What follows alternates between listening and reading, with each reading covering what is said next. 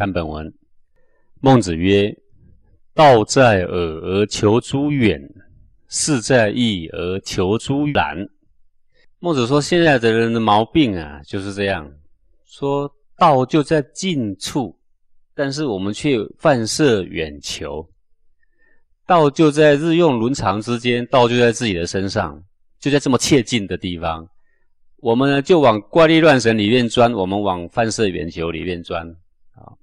事在易而求诸难，说这个事情要成功呢，它的道理其实很简单，就一种人心，一种成人成己的心。而求之难，我们却常常进入了玩空，进入了断灭啊。人人亲其亲，长其长，而天下平，就就这么简单。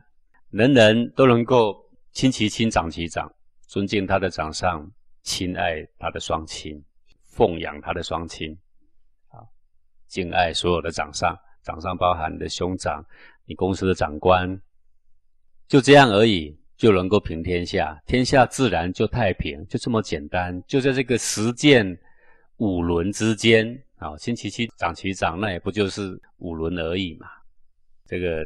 世界上很乱，很乱。我们修订了最严谨的法律刑罚啊，这个修订最严谨的宪法等等等等，但是呢，还是没办法让天下的民心太平。其实他的事情很简单，就是应该从基本的规律、基本的礼节、基本的道德开始做起。简单的说，就是人跟人之间的相处。怎么样处在最有益的节度上？规律的礼节去实践这个，先教这个天下呢，自自然然就太平了。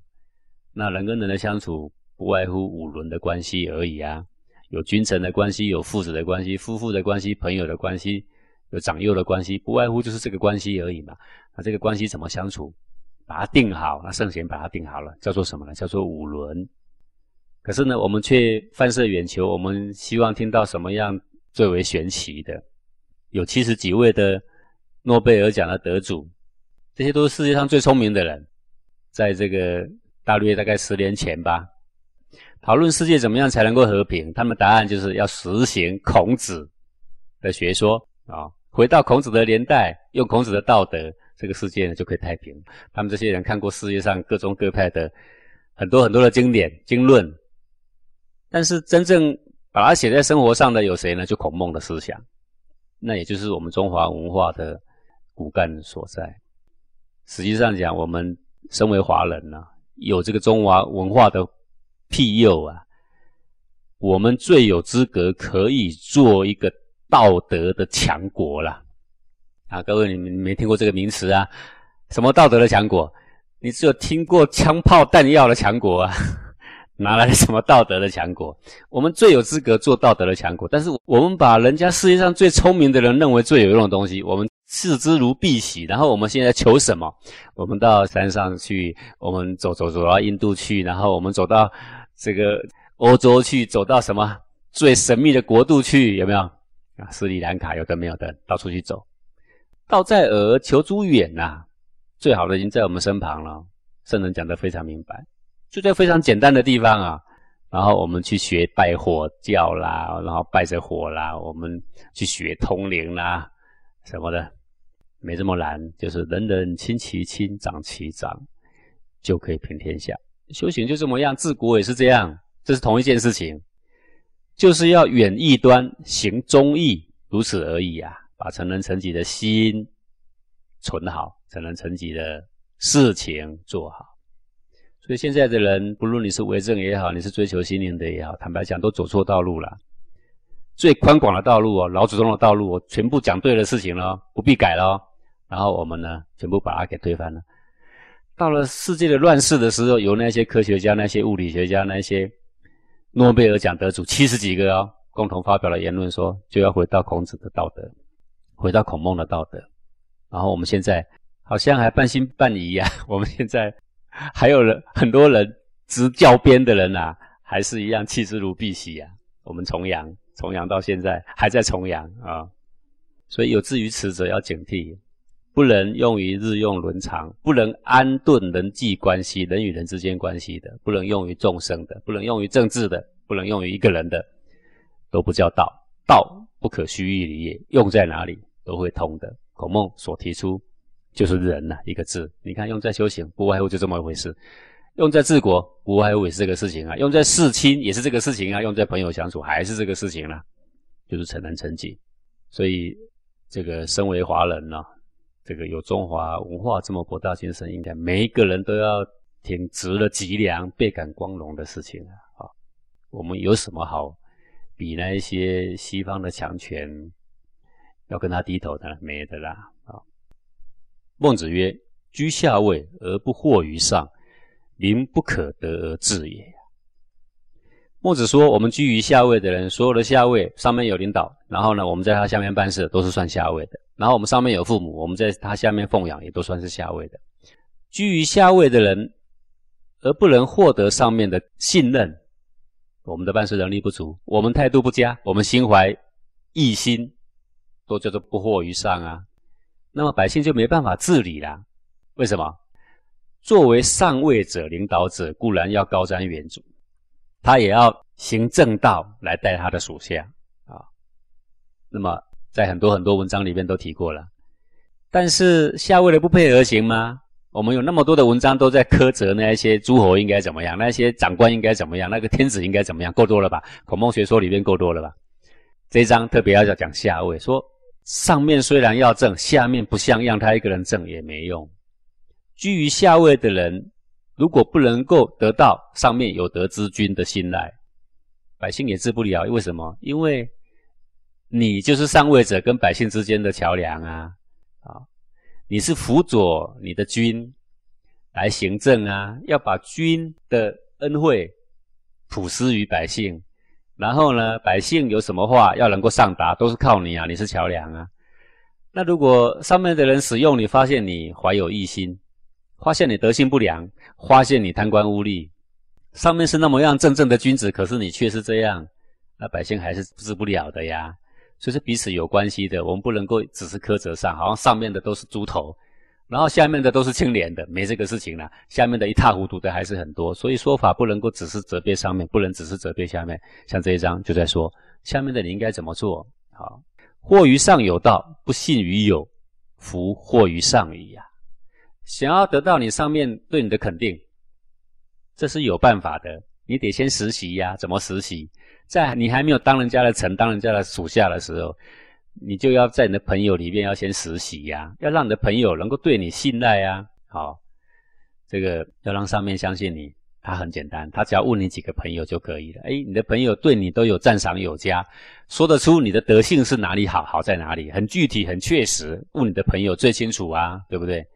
像这个当时舜，舜之所以被尧给举用，就是因为共工的孙子啊。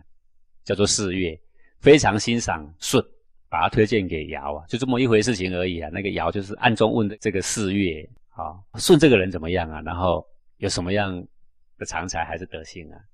四月就把舜的德性告诉尧了啊。所以想要得到上面的信任，有办法的，你要得先在你的朋友圈里面呢的德性要能够落实，能够彰显出来呀。信于有有道，事亲弗悦，弗信于有矣啊。要让你的朋友对你从内心里面心悦诚服，这么信任你、肯定你，有办法的。什么办法？还没交朋友之前，你在家里的呀，在家里有你的双亲，有你的兄弟在呀，事亲福悦，福信于友矣呀。你没有办法使你的双亲对你这个小孩放心、悦福，天天对你生气、对你不安，那怎么信于朋友呢？啊，古代的不孝之子是邻里所不齿的，所以啊，没什么朋友的啦。那能够有朋友，然后朋友又对他又很感佩，那你可以反推，那么他在家里面呢，做人的道理是一样的，一个道理应该是不错的。好，所以有人生人文能够闻于他的朋友，那么事先之前，他既然有人生人文，连他朋友都知道，那他在家里对他的双亲肯定是更好啊。所以说，事亲福悦，福信于友矣呀。越亲有道，反身不成。不悦于亲矣呀！要让我们的双亲悦福，有办法的。什么办法？要在你身上来找，从你身上来学习、来练习。那要怎么练习起呢？就是一个字，叫做诚。诚是什么东西呢？随时怀着成人成己的心，就是诚。成人成己成物啊，就是诚，就有这个心，有这个作为。如果时时都想着为别人好，时时刻刻都能够设想到他人，邻里的双亲一定是非常高兴跟放心的啦。啊，特别要注意的是“诚”这个字，不是表面的对人好，也不是给他三分好，后面藏着七分坏处，不是的。啊，是我给他这个好处，给他这个观念，我给他这个作为，他是对长远的他。啊，对后世都能够交代的，这个叫做成。那么这里特别讲出这个成，是为了要补充前几章所讲的人。讲人呢，怕你不容易懂。那存在身上，存在心上，那应该用什么样的字来互相表里来衬托，比较容易懂呢？为了便于体会，这里呢改成成。人不容易懂，成就别人的心就是人，成就自己的心也是人。好，那处于我们的身心之间，我们就换个字，叫做成。成身有道，不明乎善，不成其身矣呀。成身，先从身上开始成就哦。你的身心都能够得到真正的长养，就叫做成身啊。我们的精气神得到长养，叫成身。我们的心内在的污垢得以洗涤，本来的良知得以显现，都叫做成身。成身是有办法的，啊，生的道理不容易谈嘛。那我们讲简单的，说成也不好懂，人不好懂，讲成成不好懂。那我们再找个字吧，不明乎善，不成其身矣。那就你懂得善，你就有办法成身。善是什么？有帮助于别人长养精气神的，有帮助于自己长养精气神的，都叫做善。对人有好处，对自己有好处，都叫做善。举凡消亡残乏人的精气神跟生命的，都叫做恶。啊，这样容易判断了吗？对人有帮助是善，对自己有帮助是善，对人己都残罚，那不是为恶是什么呢？这个节奏为什么人家称它为暴虐呢？就是因为残罚自己精气神不打紧哦，还残罚众生的。那如果你说善还不明白，那该怎么办呢？善总有善德，做好什么可以有善德啊？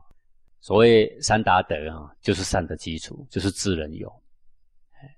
这个很重要，善恶如果你分别不出来，你无法成人成己啊，那个成身就成不了。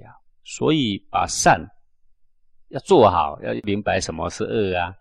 那这个就是要辨别真假。智人勇，人里面有长远的成，确实是长远可以成就的，不是一时的妇人之仁，一时的心软的。这个呢是达人。智里面而有成，那个智不是磨略的智，不是。勾心斗角的智，而是这个智还可以成就别人跟成就自己，我们就达智。这个勇不是一时匹夫之勇，不是勇而无礼的勇。这个勇可以成就别人，成就自己，我们就达勇。所以有三达德：达人、达智、达勇。怎么样才叫做达？达就是人里面有成，叫做达；智里面有成，叫做达智；勇里面有成，叫做达勇。这三者呢，要明辨的清楚。怎么明辨？长远有好处，真正有好处，不是短暂的，不是收买他的欲望的，长养他的习性的那些都不叫做达了，都不叫做成啊。这个善恶之辨呢，一定要分辨清楚。所以这个是很不简单的。成这个字包含的德性从始到终哦。好，明善就是成的开始，然后尽性呢就是成的终了。所以这个成啊，是修道之本。达道之中，就修行的功夫，讲简单一点啊，不要讲那么复杂。说讲师啊，《论语》里面那么多条，我哪记得住？啊，孟子也那么多条，我哪记得住？你你告诉我，他们都在讲什么？讲一个最简单的，浓缩给我就好了。我说那好，不是靠我浓缩，古人早就浓缩好了，就一个字，哪个字啊？诚。他从最浅包到最深，最深，从最浅的说就是善，包到最深诚信。这是它的最大最大的用处了啊！不可小看这个字。是故诚者，天之道也；失诚者，人之道也。这个诚者是在人性里面自自然然的，把我们的污垢拿掉之后呢，它自然产生的，叫做天之道。啊，就像天一样，天无时无刻都在展其生成之功嘛。你看太阳从出来到下山呢，都在生成万物，不是吗？好，然后春夏秋冬不断替换，你看都在生成万物啊。这是自自然然的，没有办法改变的。这个天地之间就是这样，每天有多少的生物在生息着，这是天的道。所以，我我们学天就学什么？就学这个成啊。你看他讲得很清楚，够清楚了吧？成者，天之道也。如果我们把天看成是一个人，要来推求说他是什么存心呢？就是成一个字而已。那我们既然想学天，那是学他的什么德性啊？就是诚嘛。好，所以说师成者，人之道。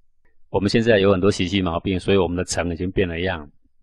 那么现在呢，来思考，来推求，来练习，让我们自己慢慢能够再展现出那个诚出来。这个就是人应该做的事情。当把这个事情做好的时候，我们就尽性合天，我们就由末而返本，所以叫做人之道啊。所以你说为什么修行不是很自自然然吗？为什么要勉强呢？是的，修行是很自自然然的。如果你很纯粹的赤诚，自自然然就好了。如果你藏污纳垢，那还谈什么自然呢？顺着那些藏污纳垢，就是长养你的习气，不能叫做自自然然。所以要逆着你的习气。在逆着你的习气的过程呢，就是要勉强而行之，这个就是很多人在修行不愿意面对的东西啊。而我们的成人成己呢，就要让你每天面对，强迫着去面对，还要去回报。就算是那个抗拒的习性出来呢，再一次面对，你有好多好多的机会可以面对到你的习性啊、盘根错节的问题，然后慢慢把它理清，从里边慢慢走出来。自成而不动者，谓之有也。不成，未有人动者也。当你达到自成，什么叫自成？随时随地发自内心、自自然然都有成人成己的心，就叫做自成。自成，换个字，就是孔子的仁。啊，到达自成而不动人心的、不感动人的，没有这个事情，谓之有也。说如果你一个人能够自成，你说你的父母对你很差。家里气氛很差而不能改变的，没有这个事情。你说我一个人改有什么用？我的全家人都不改，没有这个事情。一个人改，他们都会动。自成而不动者，谓之有也。他们都会动，他们都会被你感化。为什么？因为每一个人往人的方向走去是自自然然的事情，天经地义的事情，就有水之就下，就这么自然。不成，未有人动者也。当你还没有真正。从内心里散发出成人成己的心意的时候，没有能够被你什么改变的啦。就算能够改变，也是假的啦，皮笑肉不笑的啦，那也不叫做改变，很短暂的啦。好，要长远的，就是你要先培养你的自成。所以责备别人，如果要求了，然后他做不来，你要求他对你好一点，然后呢达不到，你要求他呢做什么改变达不到，那就回到自己身上来做。当你自成的时候呢，就可以改变。啊，所以这个成这个字啊是非常非常重要，能够成人，能够成心，能够成性，能够成命。只有成这个字能够撼动一切身心性命里里外外，都靠这个字。为什么？因为老天爷存的心就是一个字而已。成，成这个字比爱那个字好太多了。爱呢，隐藏着溺爱的害处在里面。诚恳的诚，说的是成就的成。他爱你，而且要你成，而不会爱你里面有溺爱。这个中国的字啊是非常非常不简单的，比现在新时代所讲的是好太多了，只是很多人没有搞清楚而已。就是诚意的诚，这个如果说中华文化博大精深呢，人要占一个字，再来呢就是诚这个字，我们一般都不懂它了，是太博大太精深了啊。